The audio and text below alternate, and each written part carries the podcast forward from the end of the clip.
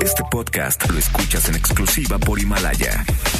Si aún no lo haces, descarga la app para que no te pierdas ningún capítulo. Himalaya.com. MBS Noticias presenta Una forma distinta del periodismo de actualidad. donde las claves son informar, cuestionar y entretener. Vaya que hay temas para ponerlos sobre la mesa. Manuel López San Martín en Mesa para Todos.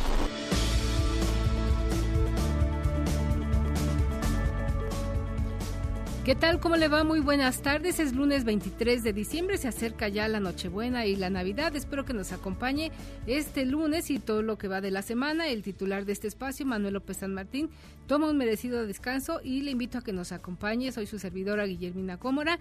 Estaremos aquí de 1 a 3 de la tarde todos los días informándole lo que pasa en México y en el mundo y pasa mucho, ¿eh? Déjeme contarle. Para empezar, mire, vamos con las voces que hacen la noticia.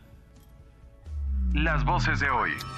Andrés Manuel López Obrador, presidente de México. No se este, sabía y este, es muy lamentable este caso. Yo le diría que hasta doloroso. Yo le mando a Ricardo desde aquí un abrazo cariñosísimo a él y a toda su familia. Y ya en su momento se va a buscar este, quién lo sustituye. Erika Rodríguez, diputada federal del PRI. No es suficiente ese recurso para capacitar a quienes atienden el tema de violencia de género a través de los centros de justicia para mujeres, para quienes están en los ministerios públicos, para que podamos difundir a la población, a la sociedad y multiplicar el mensaje de que hoy la violencia política y la violencia en general va a tener una sanción. Héctor Larios, senador del PAN. Es el año clave para los partidos para prepararse a la gran contienda del 2021. El próximo año nada más hay elecciones, dos elecciones. Elecciones de diputados locales en Coahuila y elecciones de alcaldes en, en Hidalgo. Aaron Smith, portavoz internacional de los Legionarios de Cristo. Este es un informe completo del fenómeno de los abusos en la congregación de los Legionarios de Cristo, desde su fundación hasta el presente. Y creo que la transparencia y hacer la verdad sobre nuestra historia es un paso indispensable para construir el futuro. Vamos ahora con lo más relevante que se ha registrado esta mañana. A un año del accidente aéreo en el que murieron la entonces gobernadora de Puebla, Marta Erika Alonso, y su esposo, el senador del PAN, Rafael Moreno Valle, el secretario de Comunicaciones y Transportes, Javier Jiménez Espriu, presenta un avance de las investigaciones por el siniestro. Le tendremos los detalles más adelante.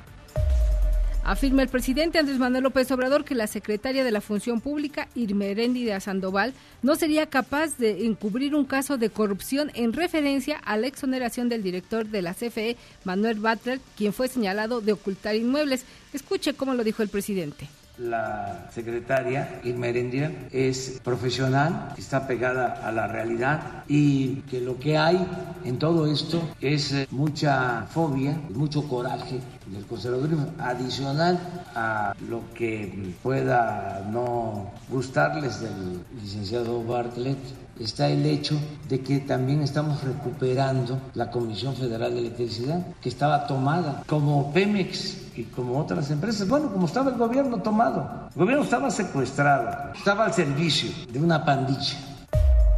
Ahí mismo, eh, hoy por la mañana, el presidente informó que algunas empresas que se beneficiaban de la doble facturación han empezado a devolver recursos al SAT, por lo que se han recuperado 3 mil millones de pesos. Esto antes de que entre en vigor en enero la ley que sanciona las facturaciones como falsas y como delito grave. De nuevo, la voz del presidente. Estaban en una situación irregular con facturas falsas, ya están llegando a acuerdos con el SAT, pero estoy hablando de alrededor de 3 mil millones de pesos antes de entrar en vigor.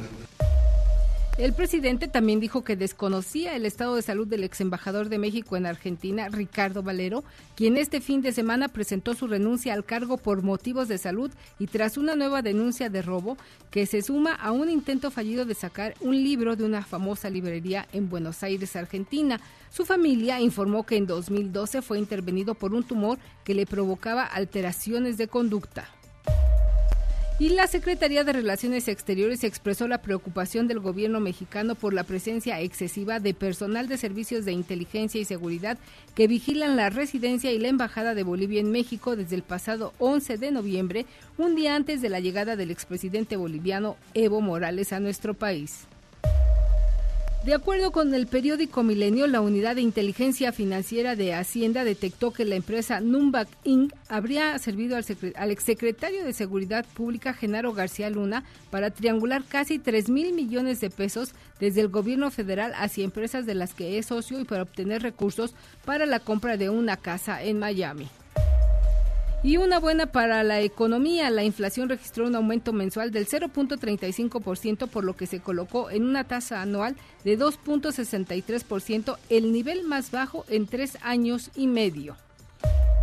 Y Arabia Saudita condenó a muerte a cinco personas que estarían involucradas en el asesinato del periodista del diario The Washington Post, Jamal Khashoggi, uno de los críticos más duros del príncipe heredero Mohammed bin Salman, principal sospechoso del homicidio. Y tenemos buenas noticias porque también en esta temporada hay muy buenas noticias. En la buena de hoy, la UNAM creó un robot que ayuda en el hogar y los negocios. Rocío Méndez, cuéntanos.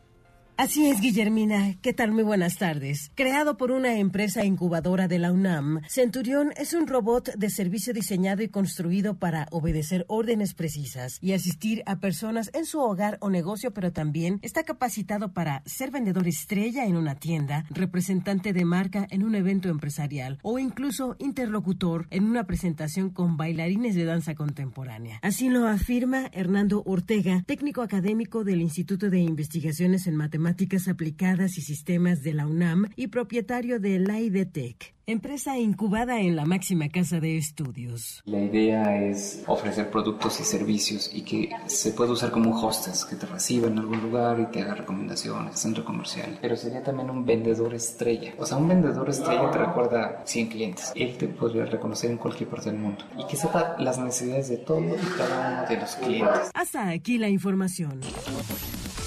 Manuel López San Martín es el anfitrión de esta mesa para todos. Lo bueno, lo malo y lo feo. Mire usted, lo bueno hoy es que el embajador de México en Argentina, Ricardo Valero Recio, acusado de robarse un libro en Buenos Aires hace un el pasado 26 de octubre, renunció a su cargo y también renunció porque se le adjudica ahora otro presunto robo en el, el aeropuerto de Ceiza en Buenos Aires, Argentina. Por fin decidió renunciar. También la Secretaría de Relaciones Exteriores aplicó por ahí ya criterio. Por fin se acaba esta penosa telenovela para la diplomacia mexicana. Se da a conocer que la renuncia es por problemas de salud. Y aquí lo malo sería Nadie en la Secretaría de Relaciones Exteriores en el gobierno federal estaba enterado de los problemas de salud que ahora resulta son tan graves para el embajador, ex embajador de México en Argentina, Ricardo Valero. ¿Quién permitió, conociendo que padecía, que tenía estos problemas de salud provocados por la extirpación de un tumor en el cerebro y que le provocan estas lagunas o estos problemas de conducta, permitió designarlo? Bueno, ahora lo feo es que la diplomacia mexicana está y estará bajo la lupa en el plano internacional por un caso que nos deja muy mal parados y que bien pudo detenerse a tiempo el pasado 26 de octubre cuando se dio a conocer que el embajador presuntamente intentó robarse un libro en esta famosa librería de Buenos Aires, Argentina. Pero bueno, mire, ahí está, lo bueno, lo malo y lo feo. Y le invito también ahora que nos acompañe, por favor, de 1 a 3 de la tarde y que participe con nosotros a través de este sondeo que ponemos a su consideración. Esta mañana el presidente Andrés Manuel López Obrador afirmó que el país fue gobernado por la delincuencia durante, dice él, Andrés Manuel López Obrador, el periodo neoliberal. ¿Qué opina usted de esta afirmación que hace el presidente? ¿Tiene razón? ¿Exagera? ¿Sigue igual? ¿O debemos cambiar? ¿Qué debemos hacer para acabar con esta narcopolítica que ha inundado o que domina, como dice el presidente, algunas eh, mm, áreas de gobierno. Lo invito por favor a que participe, su opinión para nosotros es muy importante, ya sabe, con el hashtag Mesa para Todos. Lo esperamos en nuestras redes de contacto en www.mbsnoticias.com, en Facebook también estamos en arroba mbsnoticias y en nuestro portal de noticias que es www.mbsnoticias.com, donde por cierto le invito a que nos visite y a que participe y nos haga el favor de su atención. Con, eh, tenemos ahí un resumen anual de noticias positivas como la que le acabamos de presentar. Acompáñenos, visítenos y denos a conocer su opinión a través de estas redes de contacto que le he puesto a su consideración. Vamos a un corte y regresamos con lo más relevante que hay ahora en materia informativa. Infórmate también vía Twitter, arroba M. López San Martín. Llámanos, teléfono en cabina 5166-1025. Este podcast lo escuchas en exclusiva por Himalaya. Mesa para todos con Guillermina Gómora, en ausencia de Manuel López San Martín. Continuamos.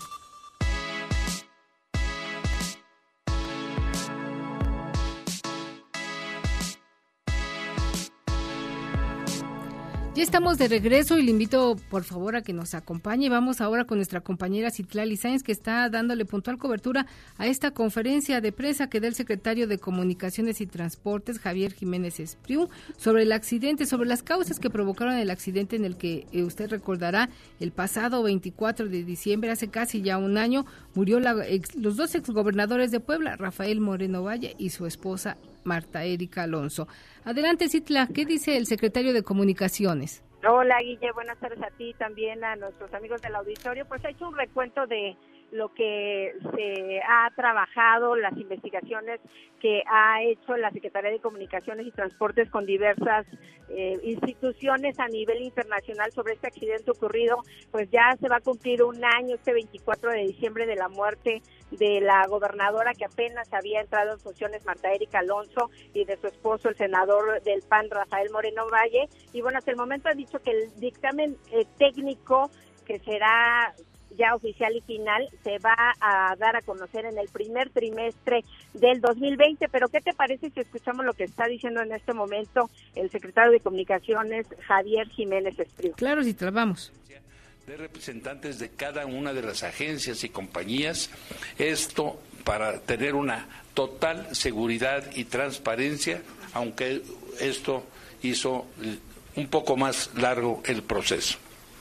La comisión, integrada por las agencias y compañías, ya recibió y analiza los reportes correspondientes para realizar el diagnóstico final, final en el que se establecerán los factores causales y contribuyentes, así como las recomendaciones que deberán quedar incorporadas al proyecto del informe final de causa probable, el cual será circulado entre todos los participantes para que, conforme a lo estipulado, en el capítulo 6 del anexo 13 de la OASI, en un plazo no mayor de 60 días, emitan sus comentarios y se proceda a su publicación.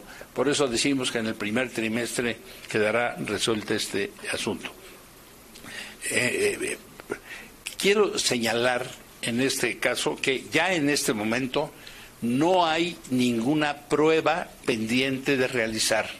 Ya se hicieron todas las pruebas, tanto las pruebas no destructivas como las pruebas destructivas que se consideraron necesarias de todos los elementos. Pues como vemos, eh, no hay nada todavía, lamentablemente, seguimos esperando todavía más información. ¿Qué fue lo que provocó este accidente? Será hasta el primer trimestre, como dice el secretario de Comunicaciones y Transportes del año 2020, cuando se conozca. Me parece, no sé qué opines, Citla, que esto, eh, pues nada nos dice y si todavía suma más dudas y más conjeturas de las que se han hecho desde el momento mismo en que se registró esta tragedia en el año pasado. Así es, ha hecho eh, realmente un recuento hasta el momento el secretario de todas las, eh, pues los apoyos que ha tenido de diversas instancias internacionales para llevar a cabo estas investigaciones. Están, eh, se llevó el motor a analizar o los restos de, del motor de la aeronave y están, pues todavía dando de alguna manera un informe preliminar de lo que sucedió, pero como tú señalas, Guille, el reporte final se lo dará a conocer en los primeros tres meses del año. Al parecer, sería como un balance para el cierre del año y pues en la conmemoración de este aniversario luctuoso de la gobernadora como como se está dando dentro de este contexto este anuncio del secretario un balance que nada dice y que nada aclara. Pero bueno, esperaremos a que termine la conferencia a ver, a ver si es que hay algo más de información eh, detallada y regresamos en un momento más contigo, Citla. Estamos pendientes, Guillermo. Muchas gracias. Gracias a ti, Citla. Pues ahí está, como le decía, el, informe que hoy presenta o este balance que hoy presenta el secretario Javier Jiménez Espriu sobre el trágico accidente en el que perdieran la vida los exgobernadores de Puebla, Rafael Moreno Valle y Marta Erika Alonso. Nada nos dice, es un balance, es un recuerdo de cosas, de lo que ya conocemos. Habrá que esperar a ver ahora qué dice el Partido Acción Nacional en voz de su dirigente Marco Cortés, pues sobre este balance que presenta el secretario ellos que han venido exigiendo que se aclare que cuáles fueran las causas que provocaron este accidente en el que perdieron dos elementos del PAN La Vida, elementos muy importantes, referentes políticos a nivel nacional, sobre todo Rafael Moreno Valle, pues que incluso se le veían, como dicen por ahí en el argot político, espolones para gallo presidencial y pierde la vida en este trágico accidente. Pero bueno, así estuvo esto. Más adelante tendremos la conclusión de esta conferencia con nuestra compañera Citlali Sáenz. Por lo pronto le invito a que nos acompañe con Hora Bucio a ver qué dijo esta mañana el presidente Andrés Manuel López Obrador en su conferencia matutina. Él sigue trabajando. Hace unos momentos estuvo allá en la inauguración del túnel del emisor Oriente. Pero por lo pronto, ¿qué pasó esta mañana, Nora Bucio? Guille, te saludo con gusto y de la misma forma al auditorio. Y como bien lo comentas, los 381 afectados por el derrame de contaminación química del Grupo México en el río Sonora hicieron la solicitud al gobierno federal de recibir atención médica de calidad y el presidente Andrés Manuel López Obrador se ha comprometido a ello asegurando que es la prioridad acompañado por el secretario de Salud, Jorge Alcocer, y del Medio Ambiente y Recursos Naturales, Víctor Manuel Toledo, aseguró que es una prioridad de su gobierno la atención a los habitantes de los ocho municipios afectados de manera directa por el derrame químico intencional del Grupo México dedicado a la minería. El secretario Víctor Manuel Toledo señaló que las mineras del Grupo México obtuvieron durante el 2018 más de 100 mil millones de pesos de ganancias en México por sus operaciones y este monto será la base de la negociación en beneficio de las comunidades de la ribera del río Sonora. Vamos a escuchar al secretario Víctor Toledo. El Grupo México en todas sus minas eh, obtuvo en 2018 una ganancia de 100 mil millones de pesos, lo cual se los dejo simplemente como un dato que es importante en el momento de la negociación. Por lo tanto, fíjense ustedes, necesitamos llegar a un esfuerzo de concertación, de diálogo y de consenso entre estos cuatro sectores. El papel del gobierno federal en este caso es actuar de manera correcta y esto implica, necesitamos tejer, necesitamos articular, necesitamos bordar entre los diferentes sectores para avanzar en un realmente en un proyecto que rescate a la región del río Sonora Respecto al tema económico, se dio a conocer que empresas que se beneficiaban de la doble facturación han empezado a devolver recursos al sistema de administración tributaria por el orden de 3 mil millones de pesos. Antes de que entre en vigor la ley que sanciona este delito, aseguró el presidente Andrés Manuel López Obrador. Con ello se garantizará que toda la carga fiscal deje de estar sobre los trabajadores y la clase media, quienes cumplirán rigurosamente, dijo, con el pago de sus impuestos. Escuchemos, Guille, al presidente de la República, López Obrador estaban en una situación irregular con facturas falsas, ya están llegando a acuerdos con el SAT, pero estoy hablando de alrededor de 3 mil millones de pesos antes de entrar en vigor. Respecto a las críticas a la investigación del caso Bartlett, el jefe del Ejecutivo Federal dijo que son las reacciones por las medidas de recuperación de la Comisión Federal de Electricidad que ha implementado su gobierno y que igual que todo el sistema político estaba secuestrado por un grupo de rufianes. Al dar por cerrado el caso por los señalamientos en contra de Manuel Bartlett Díaz por la poca claridad en el origen de sus bienes, el mandatario aseguró que es suficiente con la investigación de la secretaria de la Función Pública y agregó que su titular, Irma Erendira Sandoval, es una mujer que no sería capaz de tapar un acto de corrupción. López Obrador agregó que al comparar la secretaria de la Función Pública con Virgilio Andrade, el que hizo, dijo, la investigación de la Casa Blanca de Enrique Peña Nieto, se incurre en un exceso, pero es la reacción del conservadurismo que, como, que como ha desquiciado eh, por la investigación contra Genaro García Luna, quien dijo está involucrado con el narco. Escuchemos nuevamente al presidente Andrés Manuel López Obrador La secretaria Irma es profesional, está pegada a la realidad y que lo que hay en todo esto es eh, mucha fobia, mucho coraje del conservadurismo, adicional a lo que pueda no gustarles del licenciado Bartlett, está el hecho de que también estamos recuperando la Comisión Federal de Electricidad, que estaba tomada, como Pemex y como otras empresas. Bueno, como estaba el gobierno tomado, el gobierno estaba secuestrado, estaba al servicio de una pandilla. Guille, parte de lo que el presidente de la República trató en la conferencia mañanera de este lunes. La información. Muchas gracias, Nora. Buena tarde. Muy buenas tardes. Mire usted, este caso de Manuel Bartlett con el que se cierra el año, pues ha sido muy mediático. México lamentablemente tiene un grave problema de corrupción que nos cuesta el 10% del Producto Interno Bruto y nos ubica a escala internacional e internacional, pues en los primeros lugares. Lamentablemente esta cultura, como alguna vez le decía el presidente Enrique Peña que ser corrupto es parte de nuestra cultura, yo difiero totalmente de él. Yo creo que es un problema que está enquistado y que nos cuesta no solamente en materia política, económica y social.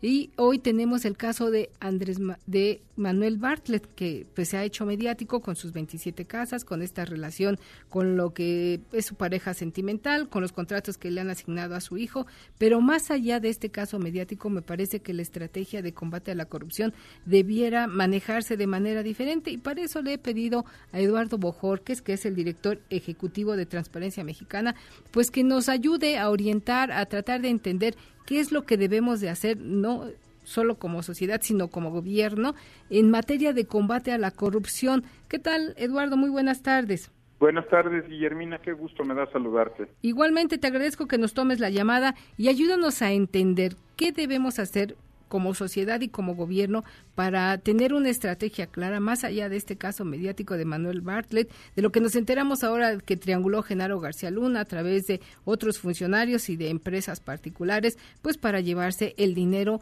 de por miles de millones de pesos de mexicanos.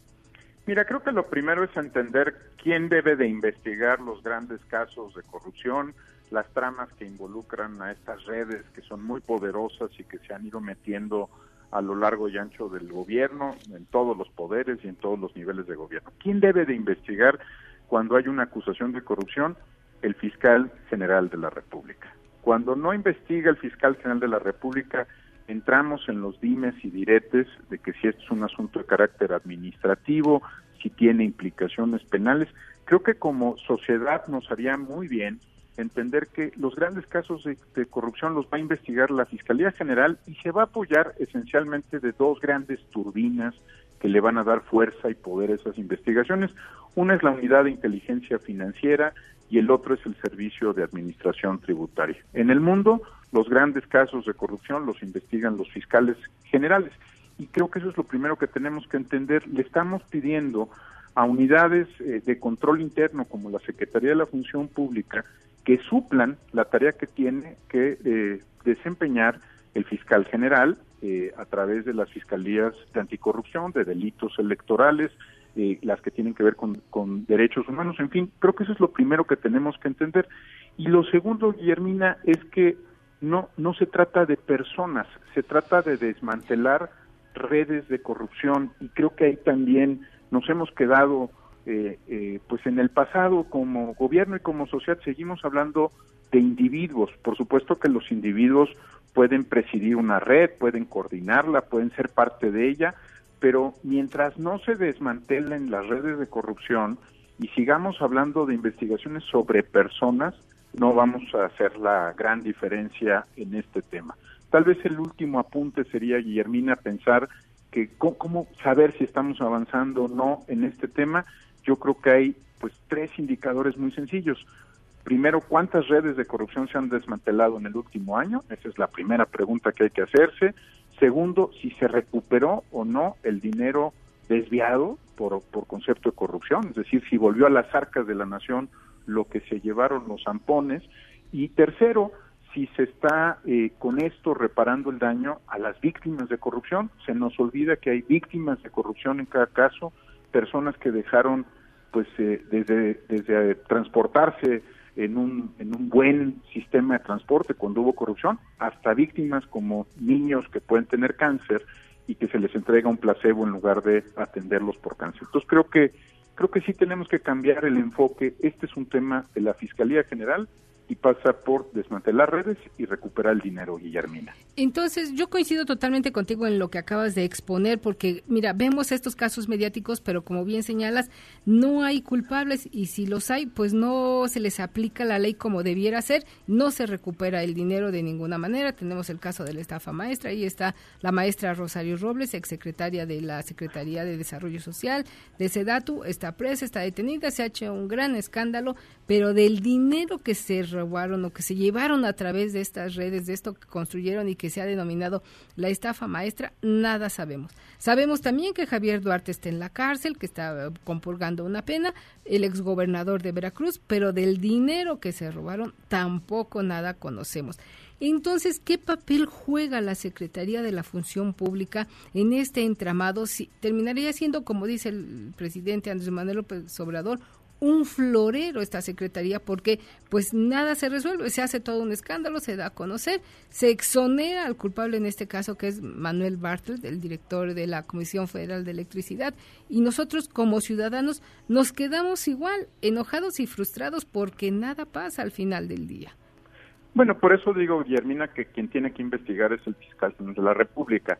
Y es por eso que la sociedad empujó por muchos años que la Fiscalía General fuera autónoma, constitucionalmente autónoma del Poder Ejecutivo, para que no hubiera ninguna posible interpretación ni de uso político, ni de ni de sesgo a favor o en contra de algún compañero de gabinete. Esa es la razón por la cual los grandes casos, ¿no? Cuando estamos hablando de la estafa maestra, se investiga en la Fiscalía General. Cuando estamos hablando de los posibles delitos que cometiera Emilio Lozoya, pues se tienen que investigar en la Fiscalía General y por eso ha tomado un lugar correctamente predominante la, el trabajo de la Unidad de Inteligencia Financiera, porque ahí es donde tienen que darse los, las grandes investigaciones. Tanto la Auditoría Superior de la Federación como la Secretaría de la Función Pública cumplen otro papel, Guillermina, y creo que les estamos pidiendo que cumplan un papel que no tienen, ni siquiera en términos del marco legal sus funciones de control interno y de fiscalización del gasto. Por supuesto que pueden aplicar una sanción. Eh, la secretaria Areli Gómez, por ejemplo, en su momento le aplicó una sanción a la empresa Odebrecht, pero como es una sanción de carácter administrativo, pues rápidamente una instancia superior frenó esa, e, este asunto. Creo que creo que le estamos le estamos pidiendo de más a la Auditoría Superior de la Federación, a la Secretaría de la Función Pública, porque no es su función investigar los grandes casos y las grandes tramas de corrupción. Su función es de control interno. ¿Qué es lo que investigó la Secretaría de la Función Pública, yo diría de manera muy ortodoxa, eh, en el caso del eh, director de, la Comisión Federal de Electricidad? Si mintió o no en su declaración. Eso fue lo que investigó y no podía investigar si había una trama más compleja de corrupción, porque eso le toca a la Fiscalía General de la República. Entonces, no es que sea, yo no diría que es florero, yo creo que es un órgano muy importante, tanto la Auditoría Superior como la Secretaría de la Función Pública, pero no es quien conduce las investigaciones, eh, por ejemplo, equivalentes a, los casos de Odebrecht o a los, o a los exgobernadores. Y si comparas con América Latina, pues no es la Contraloría el equivalente de la Secretaría de la Función Pública quien investiga estos casos, es el fiscal general o fiscales eh, nombrados exprofeso para el caso de Brecht, por ejemplo, en Perú, que es, donde se ha avanzado más en estas investigaciones. En el caso de Colombia también fue la Fiscalía General de la República a través de un fiscal especial. En el caso de Argentina, en el caso de Dominicana, en fin. Eh, creo que lo, lo que estamos haciendo es pedirle a un órgano que tiene otras funciones muy importantes que conduzca investigaciones que para las cuales no tiene facultades ni atribuciones Guillermina, eso toca exclusivamente la Fiscalía General de la República. De hecho sorprende, me permíteme decirlo, que, algunas de las que algunas de las denuncias presentadas no se presentaran ante la Fiscalía General de la República, ¿no? Sí, sí, sí. sí, sí. Es donde donde tendría que haberse presentado estas denuncias. Entonces, si queremos evitar que se politice la lucha contra la corrupción, pues tenemos que llevarla a las instancias que son las que tienen facultades, atribuciones, competencias, recursos y capacidades para hacer esas investigaciones en materia de grandes redes y tramas de corrupción. Así es, totalmente de acuerdo. Pues mira, ojalá que el año que entra, bueno, nosotros también como sociedad contribuyamos a evitar que siga creciendo este flagelo de la corrupción, pues evitando cuando nos piden alguna mordida, alguna remuneración para algún servicio o para adquirir o hacer cierto trámite, pues yo creo que por ahí podríamos empezar, ¿no crees, Eduardo, también?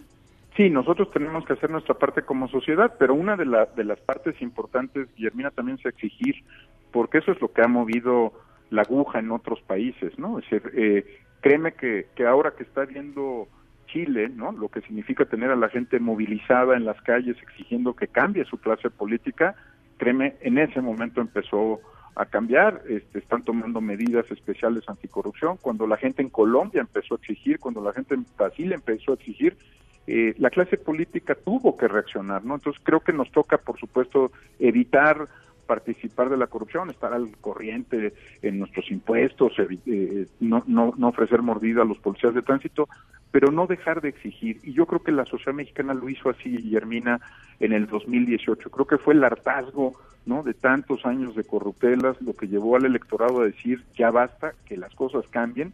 Y yo creo que la opinión pública y la sociedad está esperando que las cosas cambien, ¿no? Tal vez lo desafortunado de la semana pasada es que no se sintió así independientemente que esté bien hecha la investigación o no, la sociedad mexicana no sintió que las cosas seguían cambiando, ¿no? Entonces creo que creo que nos tocan las dos cosas, Guillermina, y por lo pronto yo me toca también agradecerte por un año en que nos hemos escuchado y encontrado Así muchas es, Sí. hombre, gracias a ti por tu confianza y apoyo a lo largo de este 2019. Esperemos seguir contando con ello en el 2020. Eres un colaborador muy valioso, un hombre que conoce mucho y que desde la sociedad civil ha dado la batalla por la transparencia y por el combate a la corrupción. Que tengas unas felices fiestas y que 2020 sea un gran año para ti y para el combate a la corrupción, Eduardo. Igualmente y un fuerte abrazo. Gracias.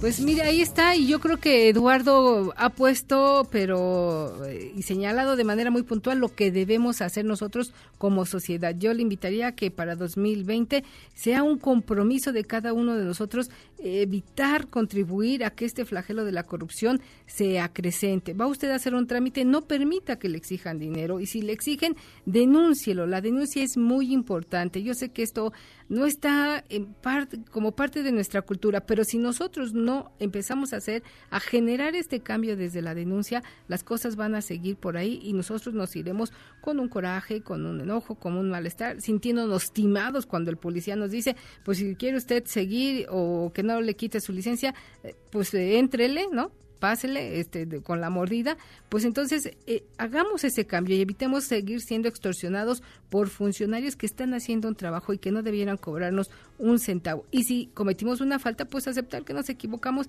y pagar la multa porque si no, esto se convierte en un círculo vicioso que hoy vemos cómo crece y cómo nos afecta, no solamente en el aspecto político, económico, sino en el más importante, en lo que es el tejido social. Eduardo señaló lo que pasa en Chile, es lo que pasa en Colombia, lo que sucede en otras naciones. No queremos llegar a esos extremos. Nosotros hicimos un cambio, acudimos a la urna, hartos de lo que estábamos viviendo, generamos un cambio de sistema, un cambio de régimen, pues ahora generemos un cambio de sistema desde la denuncia y combatamos este tema de la corrupción para no seguir con este sentimiento de sentimiento de enojo y de frustración. Mire, y hablando de enojos y de frustraciones, pues ahí está el caso que se dio a conocer también este fin de semana, donde los legionarios de Cristo aceptan los abusos por parte de algunos sacerdotes, sobre todo de Marcial Maciel. Eh, suman más de 170 los abusos que sufrieron jóvenes que estaban a cargo de estos sacerdotes. Y bueno, hoy el PRD se manifiesta sobre estas terribles cifras que se dieron a conocer. Tú tienes los detalles, Angélica.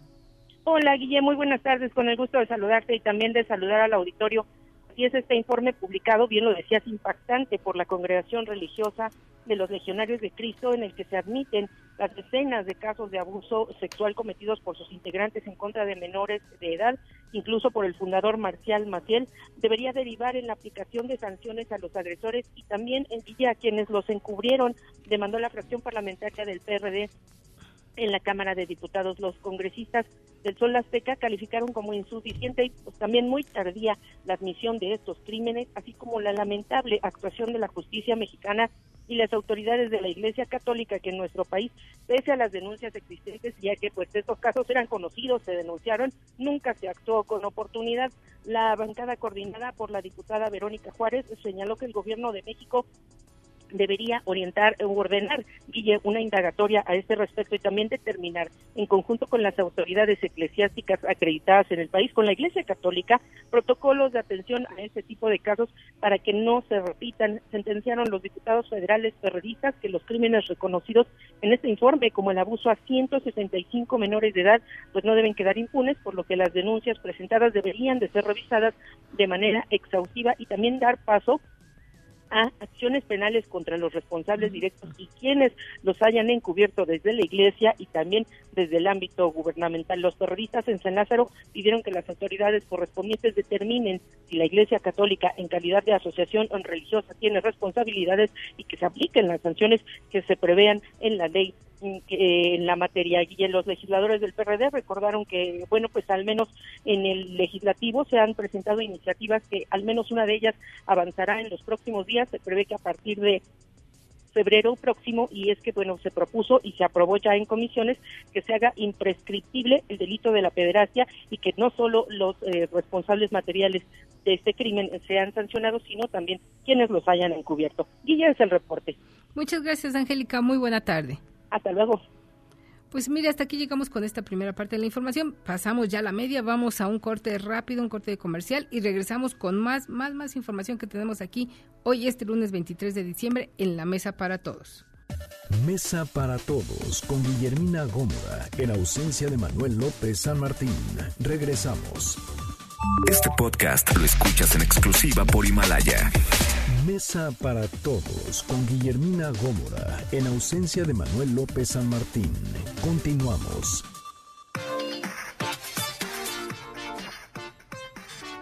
Pasamos la media y vamos ahora con un resumen de lo más importante que ha sucedido en los últimos momentos. Resumen nacional.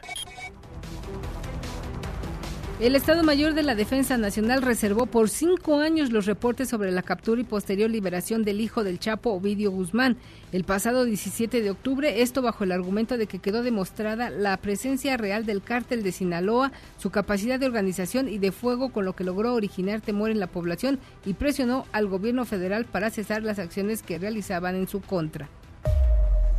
Y la Fiscalía de Justicia de Jalisco su, retiró de su cargo a un agente que presuntamente conducía en estado de ebriedad y quien provocó un accidente que dejó a una mujer muerta.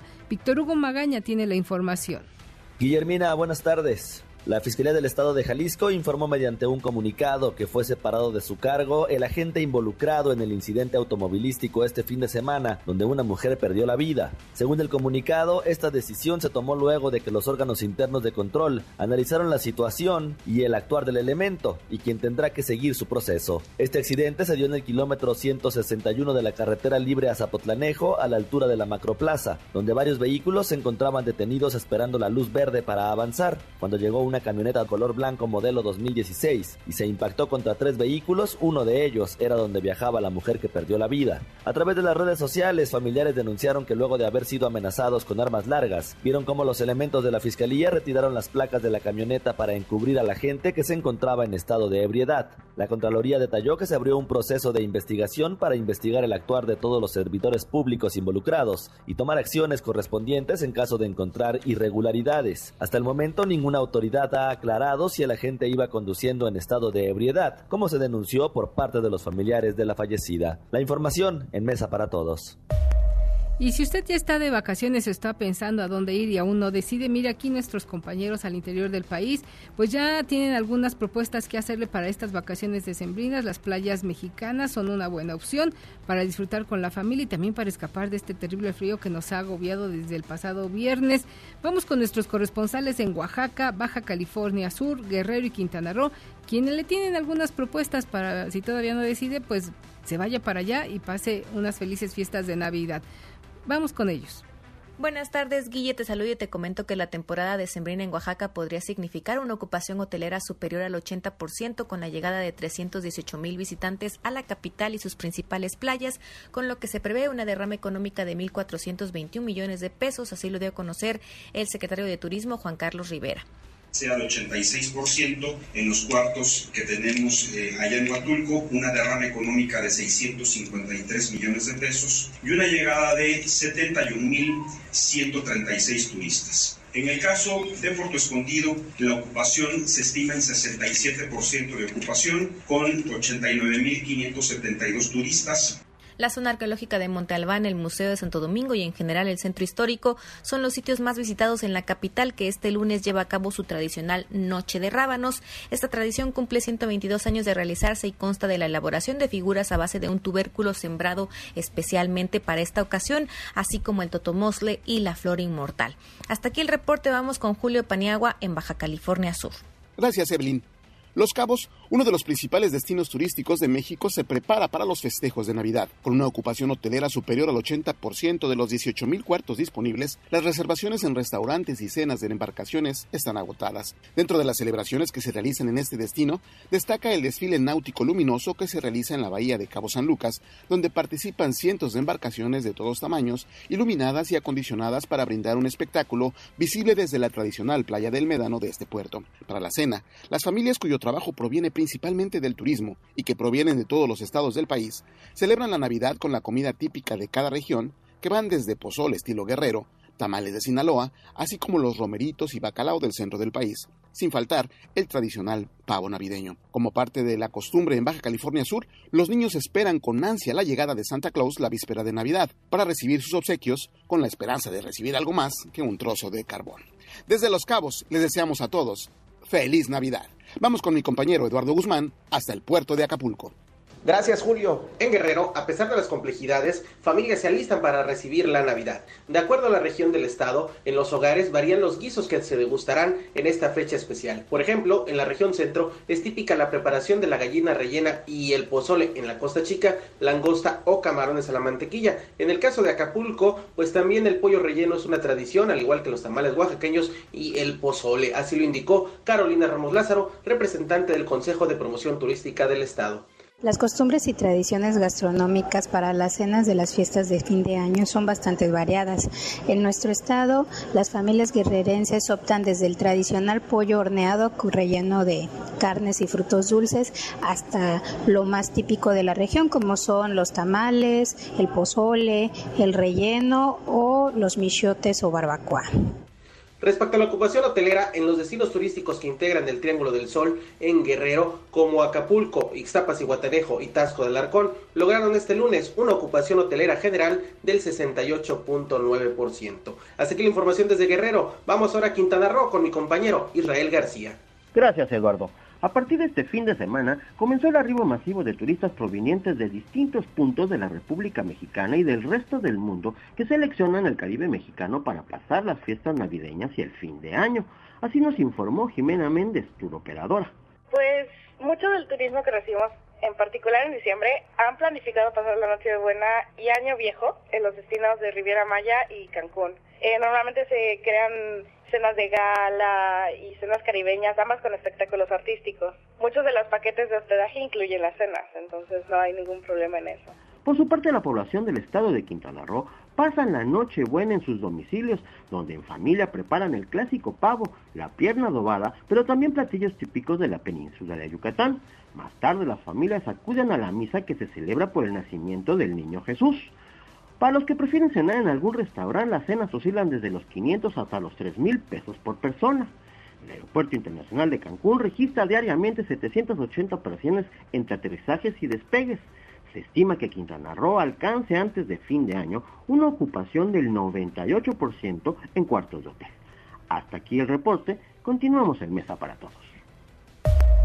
Pues después de escuchar esta oferta turística, la verdad es que se antoja ir, pero bueno, ya de momento no podemos, pero quizá para el fin de año pues estemos en alguno de estos paradisíacos lugares. Y ya le comentaba hace unos momentos que esta mañana el presidente Andrés Manuel López Obrador aseguró que la secretaria de la Función Pública, de Sandoval, no sería capaz de encubrir un caso de corrupción en referencia a la exoneración del director de la CFE, Manuel Bartlett, quien fue señalado de ocultar inmuebles y de enriquecimiento ilícito. Pero bueno, hay una conferencia que se lleva a cabo en estos momentos en la Comisión Federal de Electricidad. Ahí está puntual, como siempre, nuestra compañera Angélica Melín. ¿Qué se dice por allá, Angélica?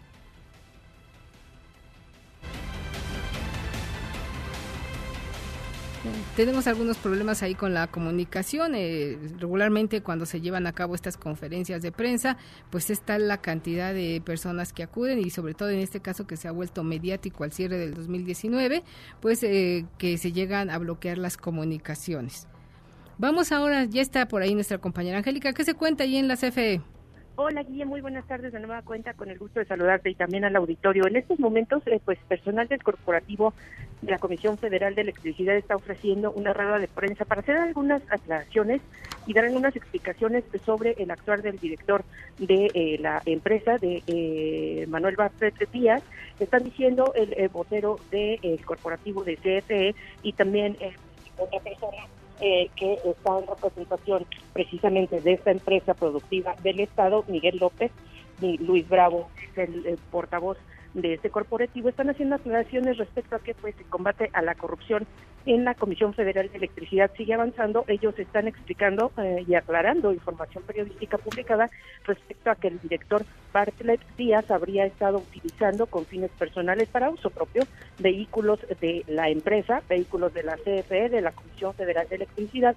Ellos están asegurando que en ningún momento se ha presentado esta situación y bueno, pues haciendo algunas otras aclaraciones respecto al actuar del director de la empresa, de Manuel Bartlett Díaz, que bueno, pues eh, como recordarás, Guille, sigue involucrado en muchas críticas por el asunto de la investigación de la función pública en su contra y del que resultó exonerado de esta investigación por presunto conflicto de intereses y también riqueza inexplicable. En este momento, pues integrantes de este corporativo dan estas explicaciones y pues eh, salen en defensa de Manuel Bart, el director de la empresa, y dicen que bueno, pues al menos en la parte de información que ha proporcionado hasta este momento, que no ha utilizado para beneficio propio, para uso personal, vehículos ni pues algún otro material eh, perteneciente a la Comisión Federal de Electricidad. Seguimos aquí pendientes, Guille. Gracias, Angélica. Regresamos más adelante con los detalles de esta conferencia, a ver cómo cierran. Por lo pronto vamos a un corte comercial y regresamos con más. Ahora tendremos información económico-financiera. Mesa para Todos con Guillermina Gómora, en ausencia de Manuel López San Martín. Regresamos. Este podcast lo escuchas en exclusiva por Himalaya. Mesa para Todos con Guillermina Gómora, en ausencia de Manuel López San Martín. Continuamos. Los numeritos del día. Hola Citla, muy buenas tardes. ¿Cómo se mueven los indicadores este lunes 23 de diciembre? Citla. Creo que los duendes de la telefonía nos están jugando ahí rudo y, y nuestra nuestra compañera Citla. Pero bueno, mientras eh, Citla se logramos hacer el contacto de nuevo cuenta con ella, vamos con Eduardo Torreblanca Jax, usted ya lo conoce, es nuestro experto en materia económica. Y pues lamentablemente hoy no está Manuel, que siempre espera una buena noticia de ti, Lalo. Pues mira, yo diría que este, Manuel se hubiera pues realmente mortificado porque ahora hay una buena noticia, tanto que promueve Te la pelea todos los días. Buenas noticias. Todo día, todos los días comienza el día pensando en que va a haber una buena noticia en materia económica. Evidentemente las hay y hoy es uno de esos días en donde hay buenos datos económicos. Así es, Lalo, tenemos entendido que la inflación registró un aumento mensual del 0.35%. Sí, efectivamente, y con esto la inflación en términos anualizados está en 2.63% al cierre de la primera quincena del mes de diciembre.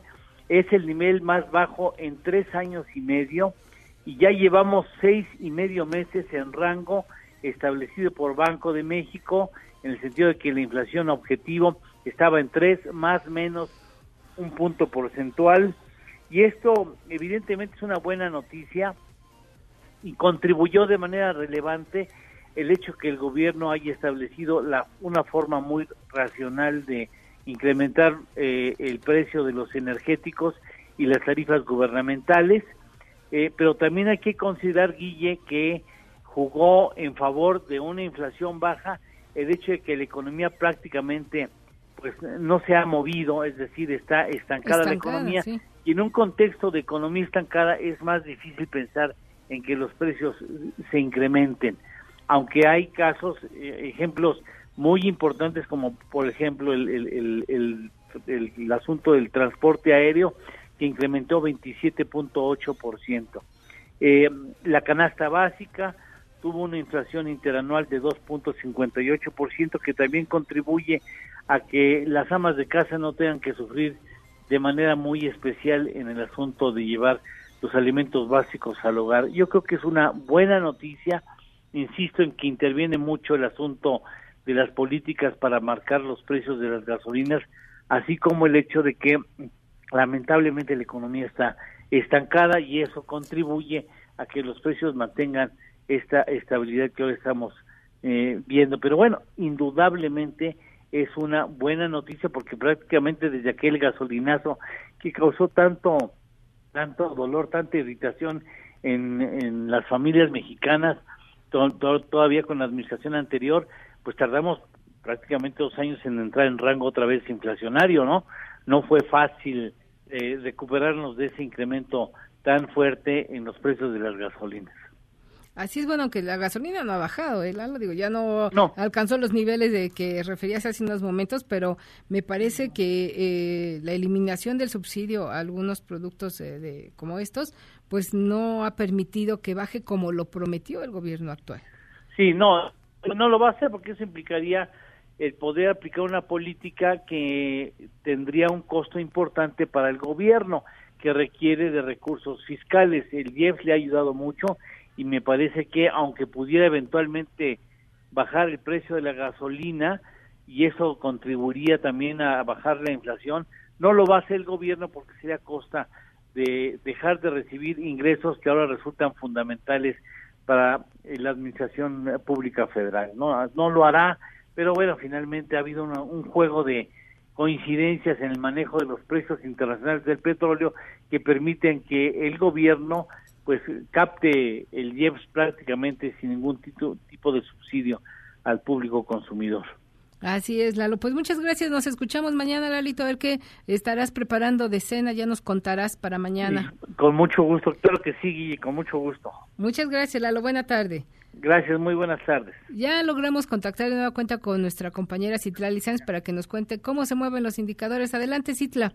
Hola, Guille. De nuevo cuenta buenas tardes a ti también a nuestros amigos del auditorio. Están ganando los principales índices en los Estados Unidos. El Dow Jones Industrial avanza 0.37%, el Nasdaq gana 0.36%, pero pierde el S&P BMW de la Bolsa Mexicana de Valores 0.63% se ubica en 44.228.79 unidades.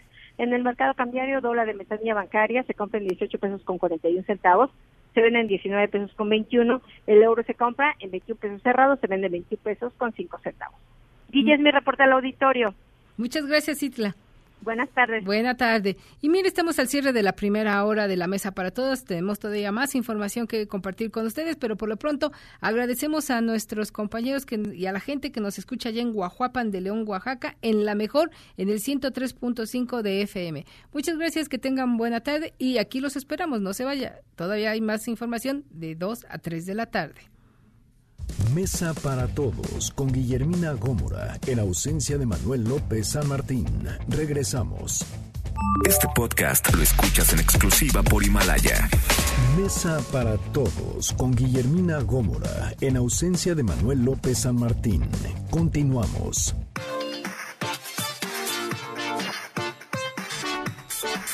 Ya estamos aquí de regreso en la segunda hora de la mesa para todos. Le agradezco mucho que nos siga acompañando en este lunes 23 de diciembre. Lo saluda Guillermina Gómora en ausencia del titular de este espacio, Manuel López San Martín, quien gozará de un periodo muy merecido de vacaciones. Le comentábamos también, por favor, si nos acompaña a eh, consultar esta encuesta que ponemos a su consideración con la siguiente pregunta. El presidente Andrés Manuel López Obrador afirmó que el país fue gobernado por la delincuencia durante el periodo neoliberal. Queremos conocer su punto de vista sobre este sondeo y las opciones que ponemos a su consideración son tiene razón, exagera, sigue igual, debemos cambiar. Este sondeo usted lo puede encontrar en www perdón, en, M, en Twitter, en arroba MBS Noticias, en Facebook, en arroba MBS Noticias y también en nuestro portal en www.noticiasmbs.com que le ofrece como cada año, usted ya sabe, eh, tenemos eh, aquí preparado para usted un recuento de lo más importante de los 365 días del 2019, donde se revive lo destacado y momentos que marcaron informativamente a nuestro país y al mundo. Visite por favor nuestro portal www.noticiasmbs.com. Ahí usted encontrará el anuario informativo y las notas positivas de este 2019, porque pues no todo ha sido malo, tenemos muy buenas noticias. Y ahora mire, le invito por favor a que vayamos a ver quiénes están atrapados en las redes. Caemos en las redes. Y en las redes se mueve el hashtag Tapo Texcoco. Este fin de semana el presidente Andrés Manuel López Obrador y la secretaria de Energía Rocío Nale fueron increpados por un joven en, el Aeropuerto Internacional de la Ciudad de México. Esta persona pidió al presidente que se termine el aeropuerto de Texcoco y así le respondieron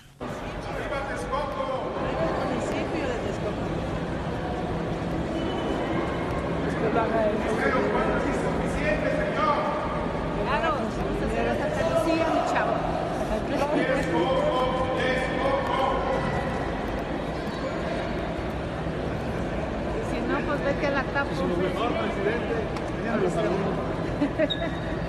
sí, claro. Mucho gusto conocerlo. Vea usted nada más qué manera de responder de una secretaria de Estado cuando la gente se está quejando pues de la saturación que hay ahí en, los, en el aeropuerto de aquí de la Ciudad de México.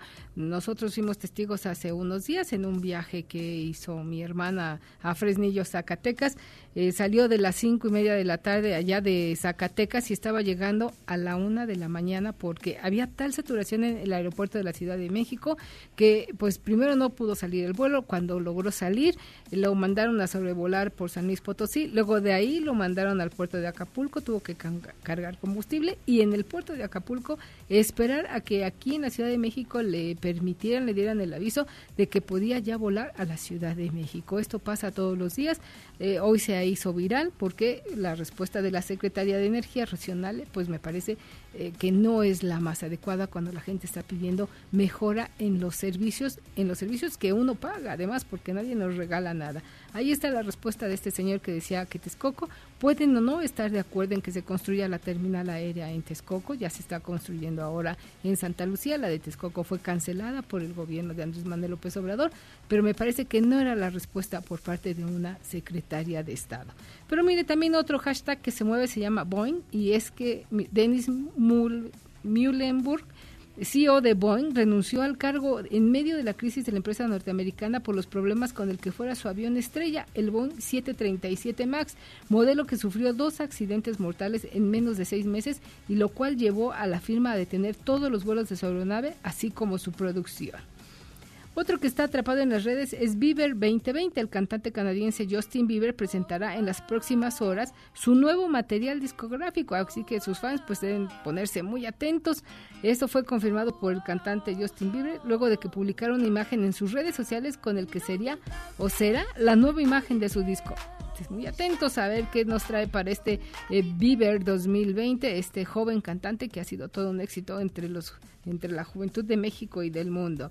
Otro hashtag es Eddie Vedder, el vocalista de la banda de rock Pearl Jam, celebra hoy su cumpleaños 55, uno de los últimos sobrevivientes de la escena musical del grunge. Y eh, otro que ponemos y con este terminamos es hashtag América. Alrededor de 34 mil aficionados acudieron a la Azteca para un entrenamiento del equipo América que se alista para la final del domingo ante el Monterrey. Y ya que estamos en el terreno de los deportes y esta final que ha generado mucha expectativa, sobre todo porque regresa Monterrey, pues me parece a mí después de un buen papel que desempeñó allá en Qatar pues haga sus apuestas y díganos quién cree usted que ganará pues la final de la Liga MX, el América o el Monterrey. Nico, ¿tú qué opinas? Tú serás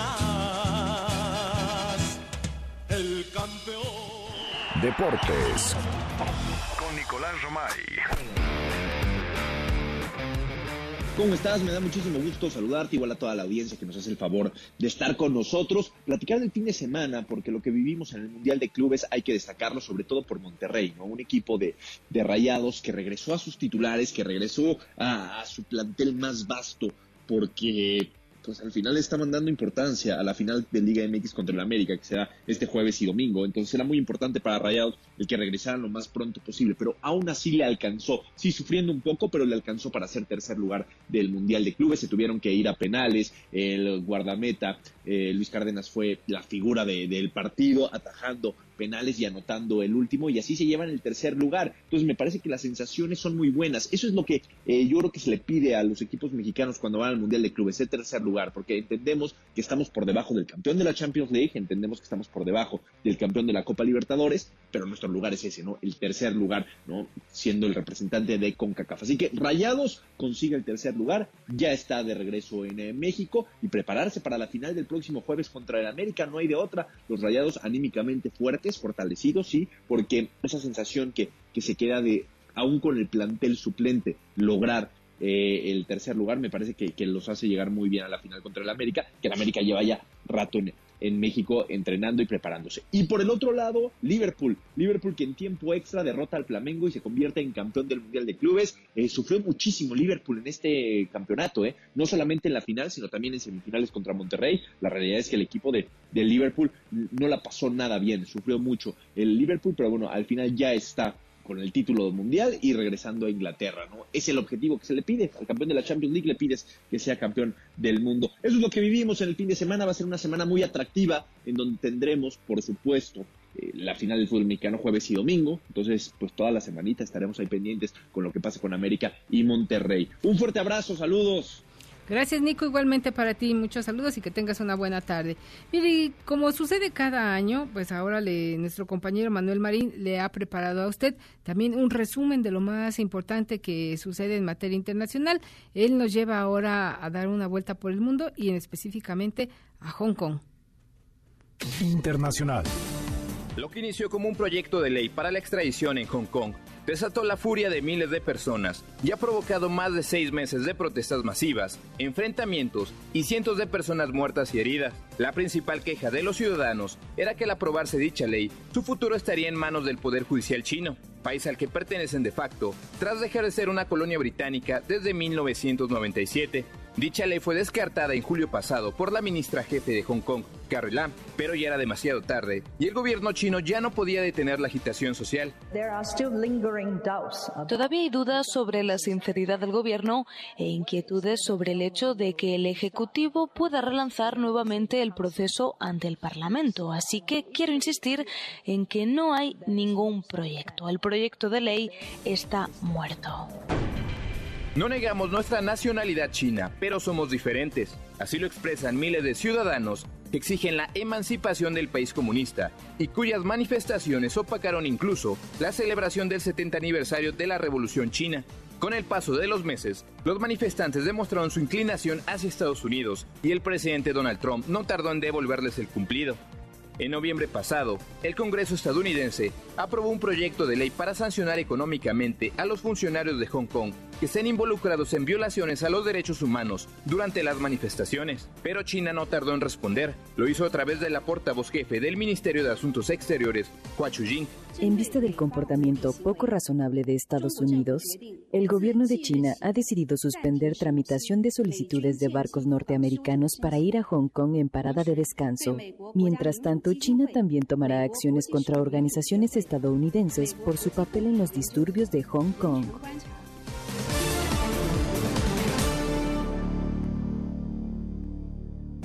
Mesa para Todos con Guillermina Gómora, en ausencia de Manuel López San Martín. Regresamos. Este podcast lo escuchas en exclusiva por Himalaya. Mesa para Todos con Guillermina Gómora, en ausencia de Manuel López San Martín. Continuamos.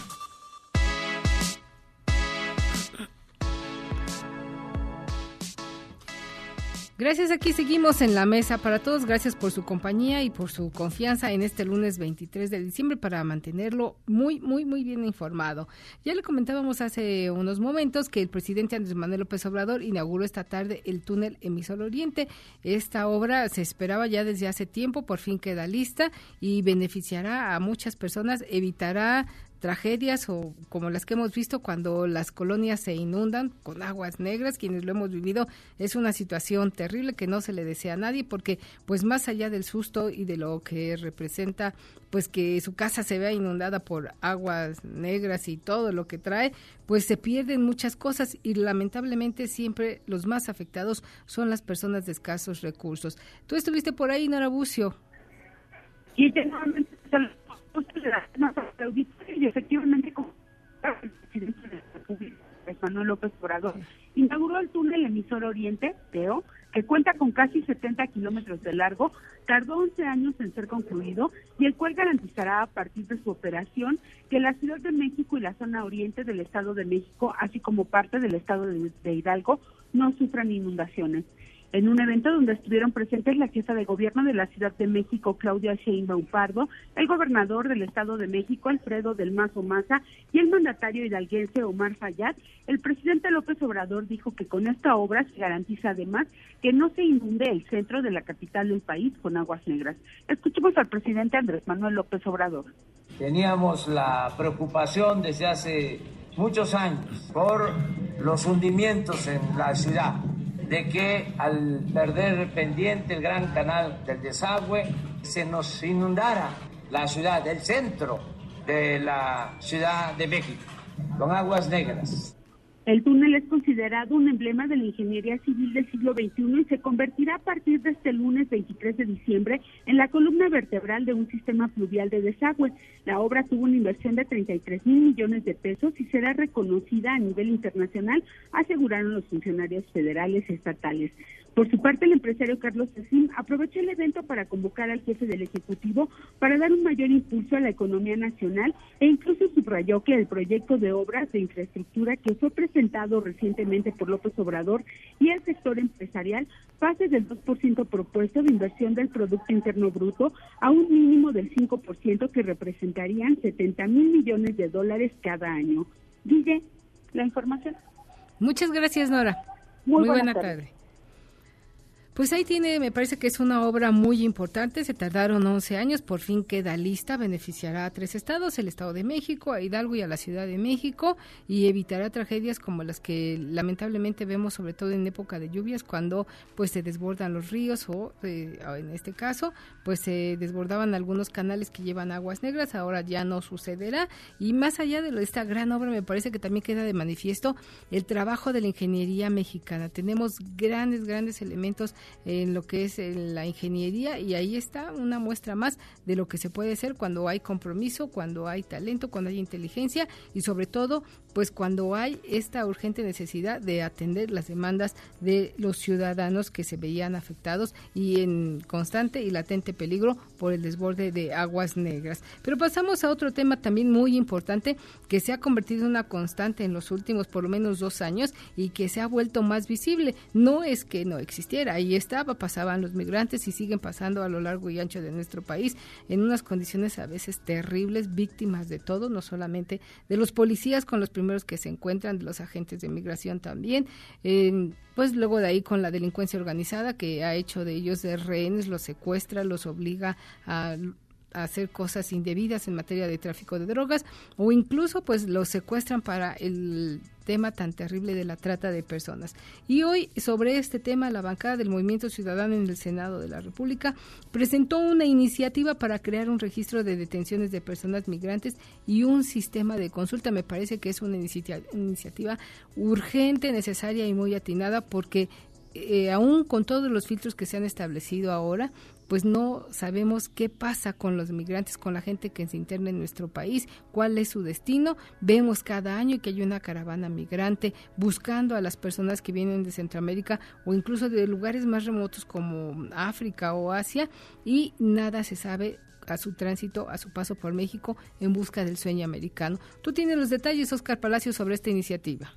¿Qué tal, Guille? Buenas tardes. Así es, la bancada de Movimiento Ciudadano en el Senado presentó esta propuesta para crear precisamente un registro de detenciones de personas migrantes y un sistema de consulta de este registro. En su propuesta, los senadores de Movimiento Ciudadano plantearon que el registro de detenciones de personas migrantes sea precisamente una base de datos que concentre toda la información sobre las personas migrantes detenidas en territorio nacional. Además, la propuesta propuesta prevé que el Instituto Nacional de Migración, bueno, pues cuente con un sistema de consulta en el que se presente una versión pública de la información de las detenciones de migrantes. De acuerdo con los senadores de Movimiento Ciudadano, la consulta podrá realizarse en línea y permitirá también la búsqueda de una persona migrante detenida, esto por medio de su nombre, fecha de nacimiento y nacionalidad.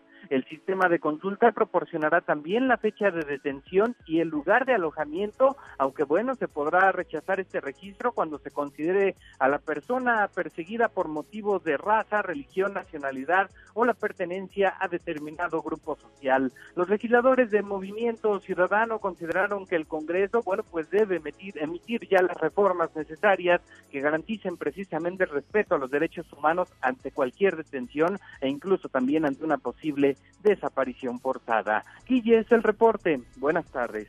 Buenas tardes, Oscar. Muchas gracias por tu información. Sí, ya le decía, pues ojalá que esta iniciativa transiste. El periodo ordinario de sesiones se mm, reabre en febrero próximo pues seguramente ahí aprovecharán los senadores Movimiento Ciudadano para presentar esta iniciativa. Yo insisto, ojalá, porque eh, que siga transitando tanta gente por nuestro país cruzando México y que nosotros no tengamos un control de quiénes entran y de quiénes salen, pues eh, se convierte ahí en una bomba latente de tiempo que nos puede a nosotros, ahora que nos hemos convertido de facto en tercer país seguro para los Estados Unidos, pues se nos quedan acá y no sabemos dónde están quiénes son, qué hacen, pues es una preocupación ahí no solamente para su familia, para ellos, sino también para el gobierno de México. Ya veremos qué pasa.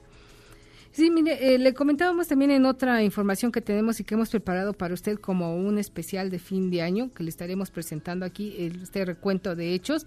Hoy eh, le presentaremos a su consideración este collage de audio de voces que hacen la noticia todos los días, pero sobre el tema del desabasto de gasolina. ¿Recordará usted cómo iniciamos el año pasado? Bueno, este año, perdón, eh, enero de 2019, con este problema, con esta cruzada del gobierno federal contra el huachicoleo y lamentablemente este esfuerzo del gobierno por acabar con este ilícito que pues no solamente le provoca graves pérdidas en materia económico-financiera a Pemex y a otras eh, eh, personas involucradas en esta industria de la venta de combustible, pues terminó con la tragedia en Tlahuelilpan. Recordará esas terribles imágenes de la gente eh, que acudió a hacerse de combustible de manera ilegal en este ducto que ordeñaban cuando sobrevino una explosión y se registró la pérdida de más de 130 personas y cientos de heridos y pues eh, no sabemos eh, que el número de desaparecidos porque nadie a ciencia cierta sabía el número de personas que está ahí. Usted, insisto, recordará las imágenes de cómo veíamos cómo la gente acudía con cubetas, con garrafones, con lo que tuviera a la mano para hacerse de combustible y a muchos de ellos en esta mm, avaricia, en esto de hacerse de combustible, les costó la vida. Le ponemos a su consideración y corre ahí. El pinchar un ducto implica mucho riesgo. Decirle a la gente que no se arriesgue porque es muy peligroso. Vemos mucha gente que ha llegado a, recolectar el hidrocarburo, ¿verdad? Pese al riesgo que se está corriendo. Sí, pero bueno, la autoridad no hace nada. Esa madre va a ser peligrosa ahí. ¡Eh, señores! ¡Aléjense! Les va, les va a hacer daño eso tanto respirar eso. Sucedió lo que no queríamos que pasara, explotó. ¡Tíralo al piso!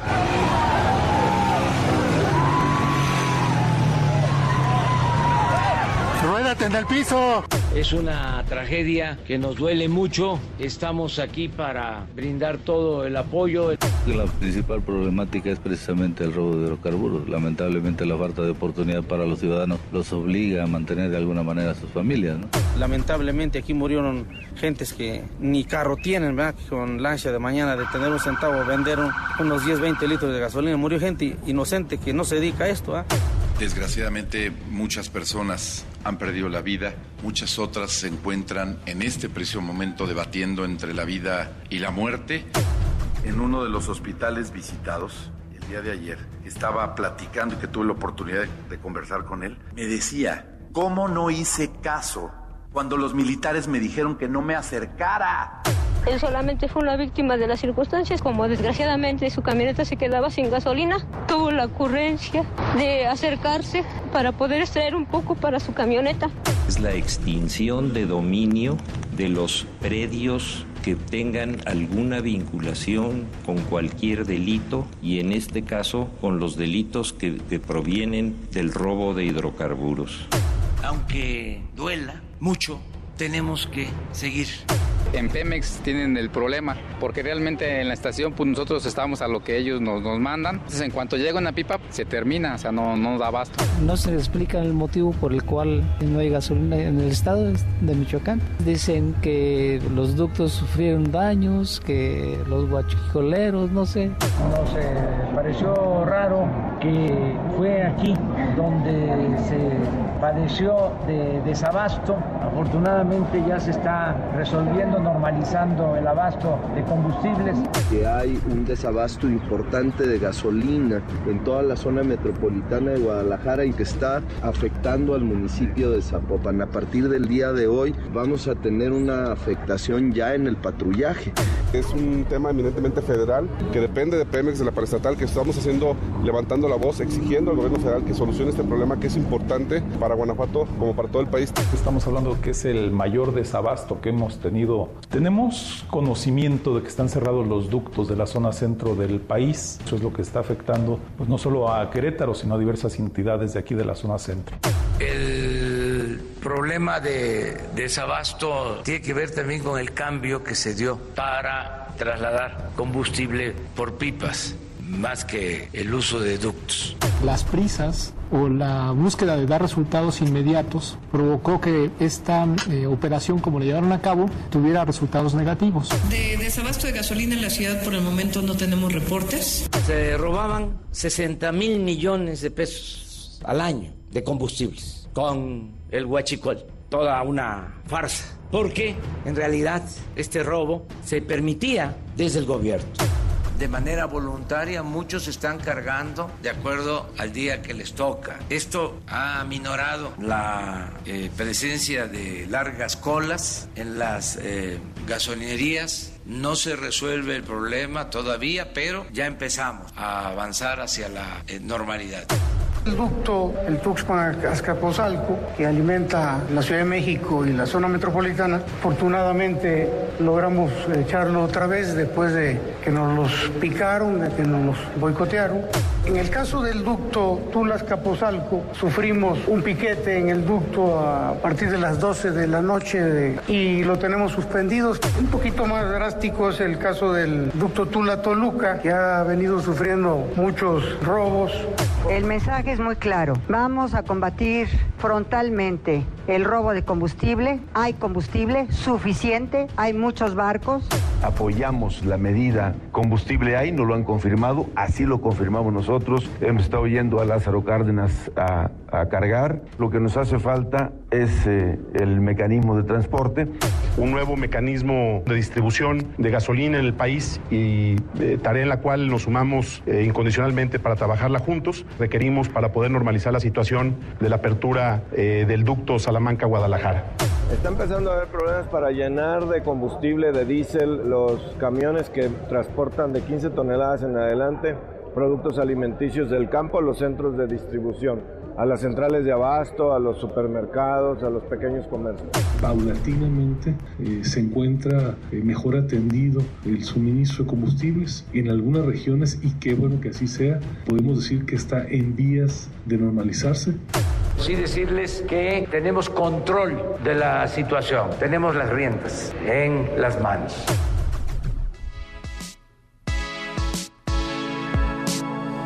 Pues ahí tiene este resumen que le hemos presentado en las voces de los protagonistas de la historia sobre el desabasto de combustible y el robo de Huachicol, que ya lo decía el presidente de la República, genera pérdidas por más de 60 mil millones de pesos.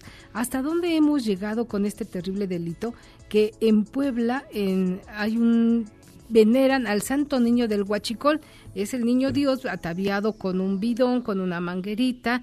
Y allá hay una iglesia en Puebla, en donde, en la zona que le es conocida como el Triángulo Dorado, para el Triángulo Rojo, integrado por los municipios de Palmar de Bravo, Tecamachalco, Acajete, Tepeaca, Acatzingo y Quecholac, que se ha convertido en una región de alto riesgo y en este último se concentra el 90% de las tomas clandestinas.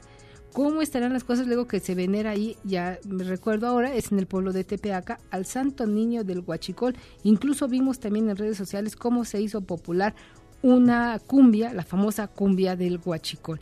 Yo reitero aquí, como lo hice hace unos momentos en el tema de la corrupción, tenemos que erradicar este tipo de delitos. No hacerlos, vimos ya, costó cientos, de vidas y no sabemos si a lo largo de esta historia de nuestro país en lo que lleva a este terrible delito se sumen ya miles de personas que mueren porque a veces se desconoce cuando abren estos ductos si muere o no las personas que eh, cometen este delito. Dicen ellos, pues en busca de ayudarse de manera económica. Me parece que lo que debiera hacerse correctamente es buscar un empleo para ganarse la vida y no estar ordeñando los ductos de gas o de gasolina o de otro combustible para robarle a la y para robarnos a nosotros, porque pues al final del día esa empresa eh, que ahora trabaja con un esquema privado como es Pemex, pues llegó a ser por muchos años la empresa que nos dio de comer a millones de mexicanos con los recursos que eh, se generan en petróleos mexicanos. Pues ahí está, mañana le presentaremos así a lo largo de esta semana, eh, la que sigue también,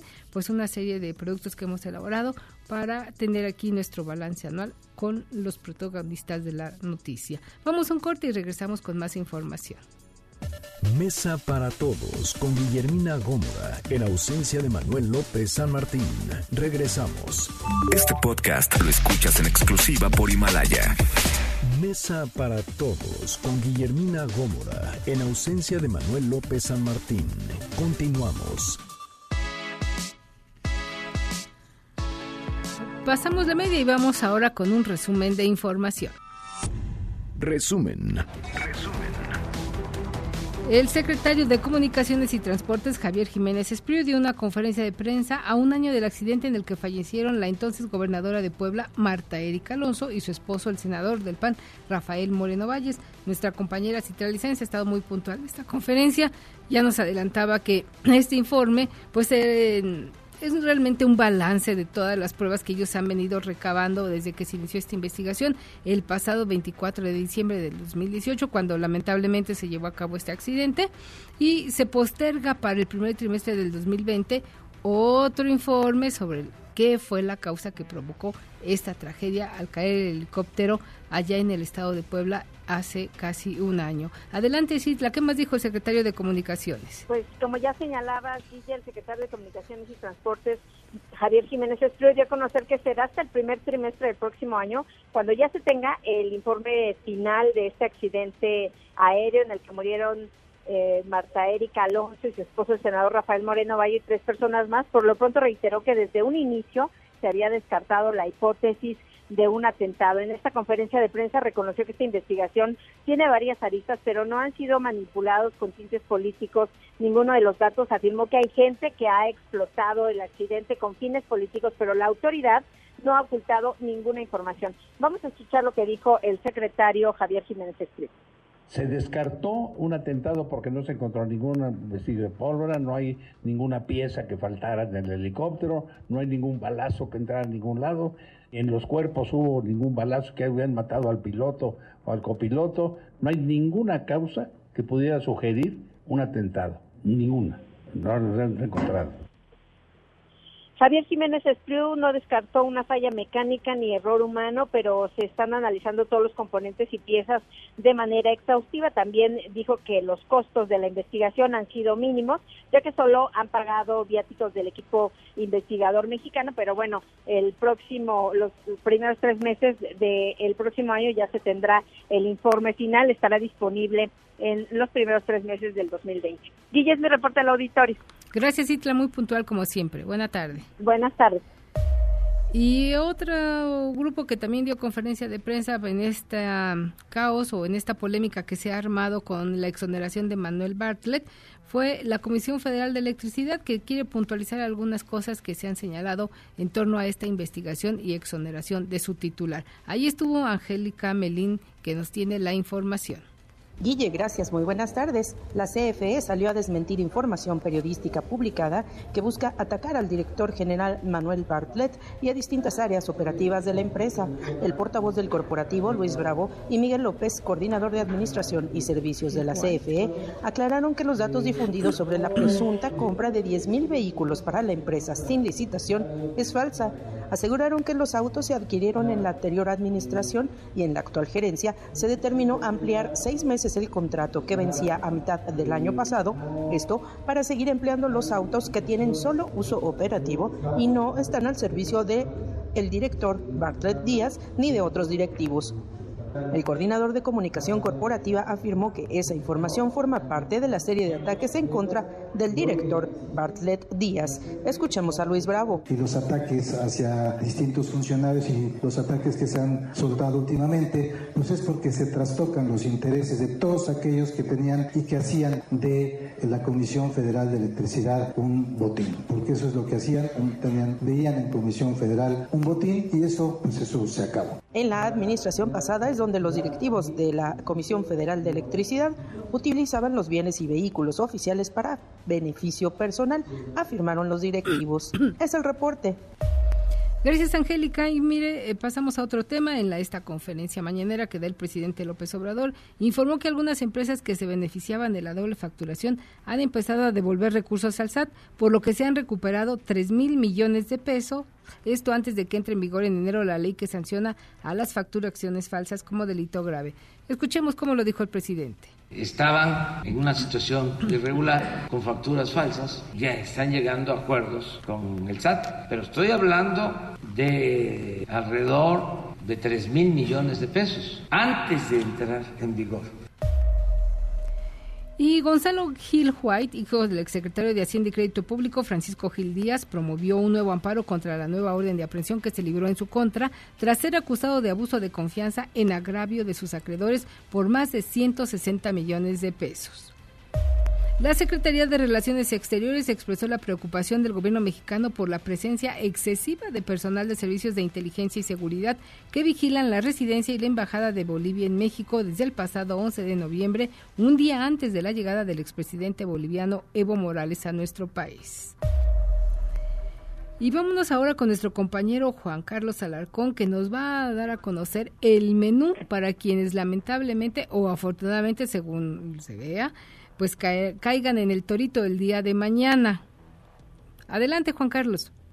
Hola, Guille, ¿qué tal? ¿Cómo estás? Gracias. Muy buenas tardes a todos. Todo listo para la cena de Navidad en el Centro de Justicia Administrativa e Integración Social, conocido como El Torito, así como en los 13 centros penitenciarios de la Ciudad de México.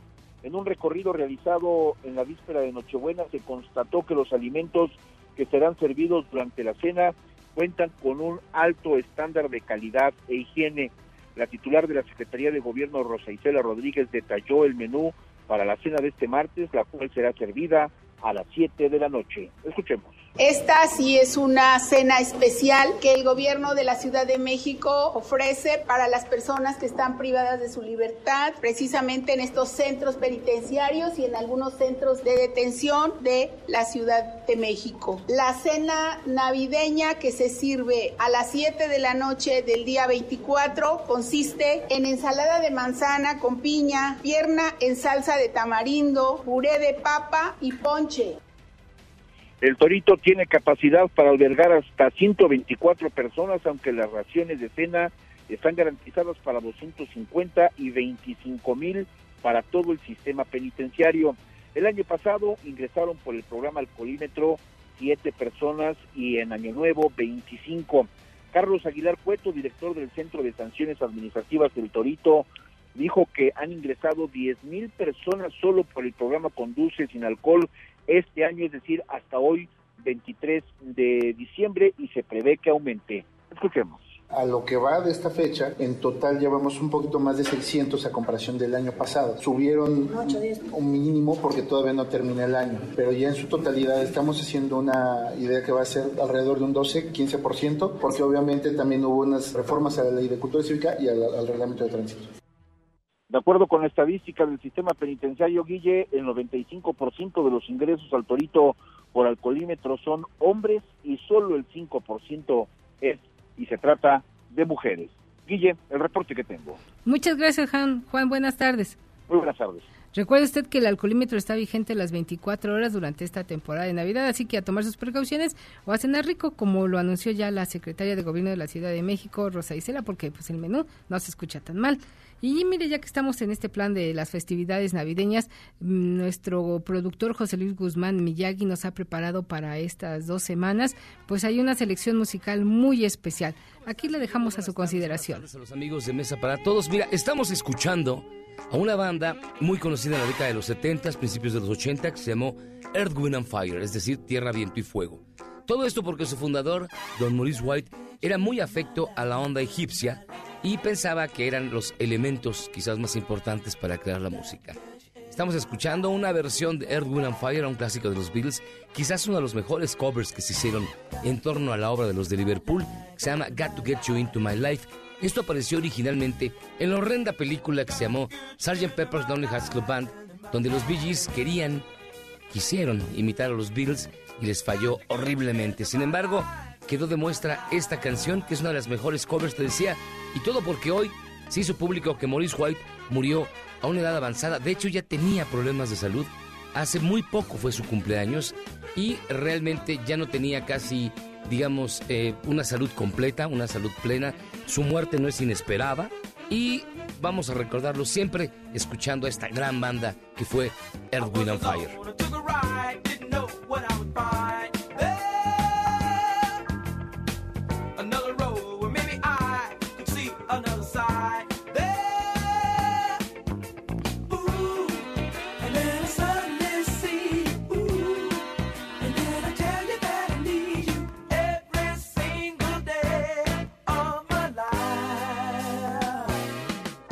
Mira, Guille, como estamos en tiempos de celebración y precisamente estamos terminando la segunda década de este siglo XXI, qué mejor momento de celebrar que recordando el último medio siglo de música. Así que mira, nuestro buen amigo Carlos Bardés ahí en la mesa de operación y tu servilleta preparamos 50 años de número uno. ¿Cómo va a funcionar? A lo largo de estos días, que no viene Manuel, por lo cual me di el chance de hacerlo, vamos a escuchar cinco años en bloques para escuchar la música que llegó al número uno en las listas de Billboard. Van a escuchar ustedes solamente un fragmento. Este fragmento es el nombre de la canción, o quizás, en caso de que sea instrumental, el riff más reconocido de la misma. Arrancamos en 1970 y hoy terminamos en 1974. Estos son 50 años de número uno. Mañana vamos a presentar del 75 al 79. El día 26 será del 80 al 84 y cerramos esta semana de viernes, Guille, con la cuenta del 85 al 89. Así que sin más choro. Ay, por cierto, también se van a poder encontrar en digital. Métanse a la página de MBS, ya van a encontrar todas estas canciones. Ahora sí que sin más choro, aquí están 50 años de número uno. 50 años de número uno en Mesa para Todos. 1970. Raindrops are falling on my head.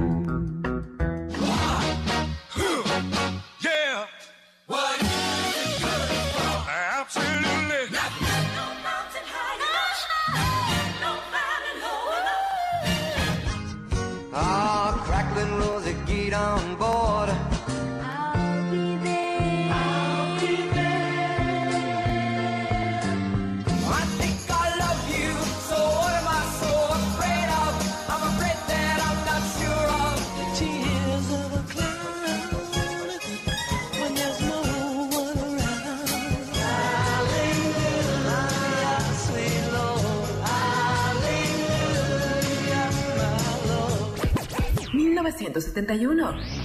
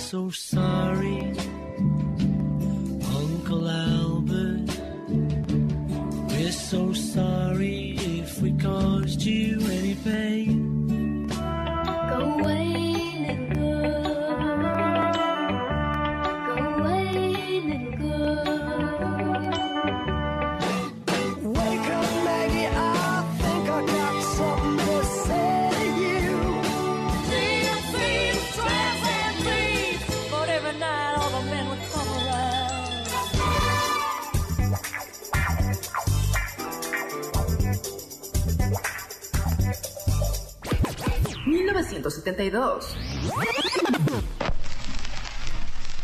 So bye bye, Miss American Pie. Drove my Chevy to the levee, but the levee was dry. Oh, baby.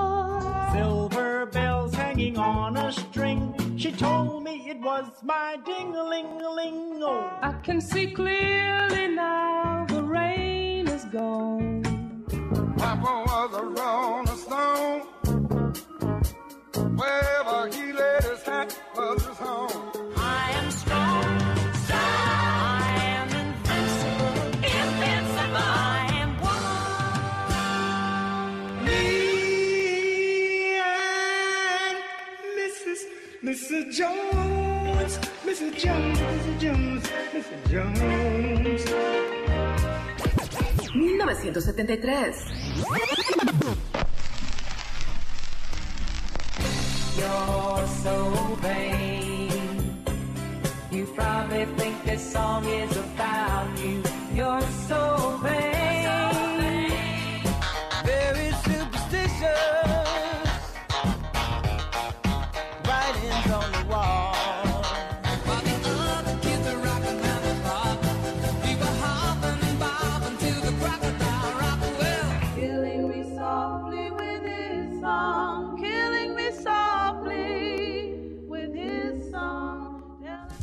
Para todos con Guillermina Gómora, en ausencia de Manuel López San Martín.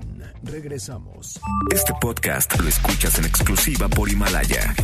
Mesa para todos con Guillermina Gómora, en ausencia de Manuel López San Martín. Continuamos. Muchas gracias por continuar con nosotros y acompañarnos al cierre de esta edición de la Mesa para Todos del lunes 23 de diciembre. Vamos a ver qué es lo que está pasando en tiempo real. En tiempo real, el Universal. Secretaría de Comunicaciones y Transportes posterga para el primer trimestre del 2020 informe sobre la muerte de los Moreno Valle. El Heraldo de México. Profeco multó a 971 gasolineras en el año. Milenio. Desconocía estado de salud de ex embajador en Argentina, dice el presidente Andrés Manuel López Obrador. MBS Noticias. Informe final de accidente aéreo en Puebla quedará en primer trimestre del 2020. El país. Las víctimas del fundador de los Legionarios de Cristo exigirán reparación al Estado mexicano.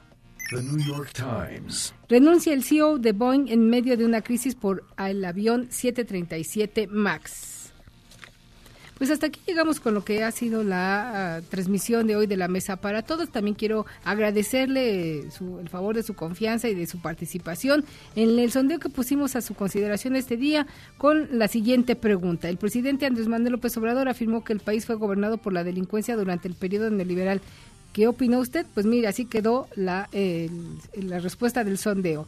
Tiene razón 28%, exagera 11, casi 12%, sigue igual 57% y debemos cambiar 3.2%. Le agradezco que nos haya acompañado, soy su servidora Guillermina Gómora, le reitero pues mi agradecimiento por su tiempo, por su confianza. Mañana estaremos aquí y a lo largo de esta semana en ausencia del titular del espacio, Manuel López San Martín. Que tenga usted un buen provecho que pues siga preparando esta cena deliciosa que ofrecerá el día de mañana para sus amigos, para su familia, en esta cena de Nochebuena. Muchas gracias y muy buena tarde.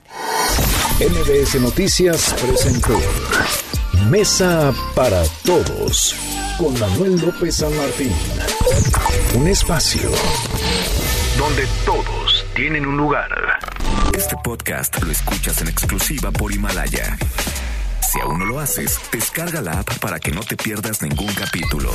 Himalaya.com